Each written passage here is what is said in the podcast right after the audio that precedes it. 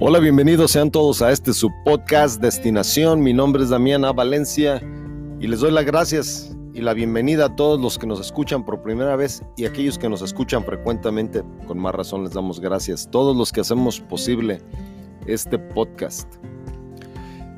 Estamos saliendo de una y estamos entrando a otra y me refiero a las ah, a la época, a las épocas de fiestas Acabamos de pasar el Día de los Muertos, eso en nuestra cultura hispana es muy, muy, muy prominente. Ah, de hecho, nunca había visto tantas, tantas, eh, tantos niños en la calle vestidos de catrinas y de calaveritas y de diferentes disfraces. Pero esto es solamente como el inicio de, una temporada que no va a parar hasta, hasta principios del año que viene. Me refiero a que viene, por ejemplo, el Día de Acción de Gracias en Estados Unidos. Viene después Ah, en, algunos países latinoamericanos, eh, los primeros días de Navidad o del mes de diciembre empieza a haber eh, algunas de estas, de estas celebraciones en diferentes estilos. Por ejemplo, hay lugares donde los primeros 12 días de diciembre se celebran 12 días de, celebración a, la Virgen de Guadalupe, dependiendo, dependiendo la, la tendencia religiosa que tengamos. Después viene la Navidad, luego sigue el año nuevo, luego no, no, o sea, es, es, no parar, ¿no? Todas estas son tradiciones, tradiciones que de alguna manera ah, hemos aceptado. En algunos casos son francamente, a veces se sienten medio asfixiantes estas, estas tradiciones, ya es mucho, ya sentimos que es demasiado el comercialismo, la comercialización ah, que, se, que, se, que conlleva todas estas épocas. Pero y la pregunta que, a veces nos hacemos es, ¿por qué estamos metidos en esto? ¿no? Una de las películas que más me, me, gusta y es, un, y es un musical y esa es la razón por la que me parece extraordinaria porque a mí la verdad casi los musicales no me llaman la atención pero uno de esos clásicos cinematográficos es El violinista en el tejado ¿no? la historia de esta familia judía que vive en el siglo pasado cuando las, las guerras dentro de, la Rusia de los Ares los lleva a separaciones, a conflictos, incluso a éxodos, ¿no? Algunos se tienen que ir. Eh, pero la vida de este, de este pueblo judío, porque en realidad se, enfoca, la, trama se enfoca en una familia, pero es el, es el, el proceder y la vida diaria de una comunidad judía. En una de esas ya, este, bueno, creo que al comienzo de la película, ah, el actor principal canta una canción cuando trata de explicar por qué hacen lo que hacen, ¿no? Este, este conclave de judíos que viven en Rusia. Y dice, por tradición, ¿no? Tradición es lo que justifica nuestras acciones. Y esas tradiciones que también nosotros en América Latina tenemos y, y atendemos de, de, de maneras tan variadas y tan profundas a veces, eh, se merecen, se merecen un, un recuento y se merecen una justificación. Y a lo que me refiero es que a veces las tradiciones parece que toman vida propia y no sabemos exactamente por qué, pero, pero empezamos a practicarlas de una manera tan sutil y tan constante que francamente terminamos como este, como, como en, en la película del violinista en el tejado, que, que no sabe exactamente por qué, pero como es una tradición la siguen. Y yo creo que todas esas cosas se merecen una explicación y, merecen un poquito de, meditación acerca de por qué estamos practicando esas tradiciones que como él mismo lo dice pueden parecer muy extrañas o parecerle muy extrañas a todas las demás personas que no las practican. La tradición es algo que se viene pasando ah, de familia en familia y de generación en generación y las empezamos, como ya dije, a practicar a veces de una manera tan, tan sutil como incomprensible. No sabemos exactamente por qué lo hacemos, pero ahí estamos practicándolas, ¿no? Y a veces, francamente, nos tienen hartos, ya no queremos practicarlas o estamos cansados y queremos hacer otras cosas, pero la tradición llama y, tenemos que empezar a, a, tomar parte en ellas.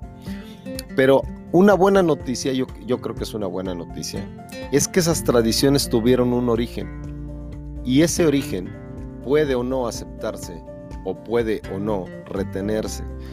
Nosotros mismos podemos dejar algunas de esas tradiciones que veamos como, no necesarias o incluso, y me atrevo a decir esto con un poquito de, reserva, incluso no solo cuando no nos gustan, sino cuando nos parecen nocivas. no en todos lados se dan las mismas tradiciones, sino en todos lados se dan esas mismas tradiciones de la misma forma. Pero por ejemplo, yo he estado en lugares donde la tradición es emborracharse, ¿no? Eh, pero de veras, emborracharse hasta caerse al suelo, eso me parece nocivo, eso me parece que no es aceptable. Y ahí es donde viene lo mejor. Todas esas tradiciones tuvieron un origen y pueden tener una conclusión. Y nosotros podemos crear nuestras propias tradiciones. Lo que quiero decir con todo esto es que no estamos sujetos, tampoco estamos esclavizados a dichas tradiciones. Podemos hacerlas propias, podemos descontinuar algunas que no nos gustan. Te les digo por ejemplo, hace años estaba yo leyendo un reportaje de, una tradición que está en, algunos de los pueblos eh, chamulas en Chiapas, en la región montañosa del estado de Chiapaneco, en México. Y decían que esa tradición era que, por ejemplo, una persona te, eh, y, una persona, en este caso sería una autoridad, te designaba como el mayordomo de la fiesta y básicamente lo que te asignaban era la responsabilidad de arreglar el templo, el la iglesia católica, traer flores, pagar los músicos, comprar todo el alcohol y toda la Coca-Cola que se necesitara para celebrar y básicamente te arruinaban. La razón por la que era designada también era porque el cacique del pueblo, que extrañamente era quien tenía la tenía la, él era quien tenía la concesión del alcohol y de la Coca-Cola. Él era el que designaba al mayordomo. Entonces, si una persona eh, había tenido una cosecha más o menos buena y su situación económica estaba mejorando, el cacique del pueblo lo único que tenía que hacer era designarlo, designarlo mayordomo de la fiesta y eso lo arruinaría por, por una década por lo menos. Eh, lo acabaría terminando con su bienestar. Entonces cuando hubo ciertos conflictos porque algunos de ellos empezaron a abrazar una fe diferente y dejaron de ser católicos, entonces cuando les designaban la mayordomía ellos no aceptaban porque sencillamente ya no eran católicos. Y entonces vino a traer conflictos tremendos que terminaron en, en unos verdaderos baños de sangre. Entonces todas esas tradiciones tienen que, tienen que ser vistas con un poquito de análisis. Yo creo que todos nosotros tenemos tradiciones que nos parecen buenas y que podrían asustar a otros, o tradiciones que no comprendemos de otras personas, pero todas ellas tienen una razón, pero ninguna razón de esas es perpetua o está escrita en piedra. Hace años me acuerdo que yo escuchaba una entrevista que le hicieron a un muralista.